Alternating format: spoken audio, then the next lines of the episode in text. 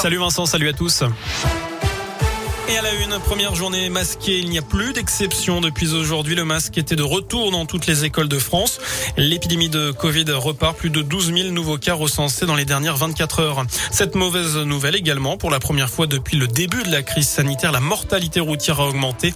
294 décès ont été enregistrés en octobre en France métropolitaine. 37 de plus qu'en octobre 2019, plus 14%. Les avocats mobilisés demain sur le parvis du tribunal judiciaire de Clermont, ils souhaitent marquer leur opposition au projet de loi confiance dans l'institution judiciaire, un projet qui porterait atteinte au secret professionnel de l'avocat. Le barreau de Clermont appelle à se rassembler à 13h30 ce mardi.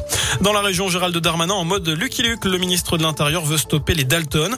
Il a demandé à Facebook de fermer le compte Instagram de ce collectif de rappeurs lyonnais qui nargue les autorités en postant ses vidéos de rodéo urbain. La demande a été répétée ces trois derniers jours, mais pour l'instant, le réseau social n'a pas répondu. Je rappelle que plusieurs Dalton ont déjà été interpellés et un autre a été mis en examen vendredi pour complicité cinq jours après l'escalade du grillage de la maison d'arrêt de Lyon-Corba. À l'étranger, l'explosion d'un taxi hier devant un hôpital de Liverpool en Angleterre. Il est aujourd'hui qualifié d'acte terroriste par la police locale. Euh, quatre individus ont été interpellés. Quant au chauffeur de taxi, il a été salué comme un héros ayant évité une catastrophe. Il aurait repéré que son passager avait l'air suspect. Il l'a enfermé dans le véhicule avant de s'échapper. Chauffeur de taxi qui n'a été que légèrement blessé. Enfin, un timbre commémoratif à l'effigie de Valérie Giscard d'Estaing est mis à l'occasion du premier anniversaire de sa disparition le 2 décembre 2020.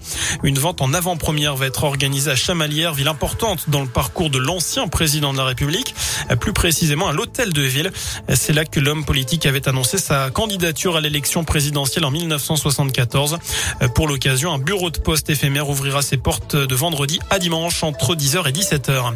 Voilà pour l'essentiel de l'actu. Je n'ai plus qu'à vous souhaiter une très bonne soirée. Merci beaucoup Sébastien.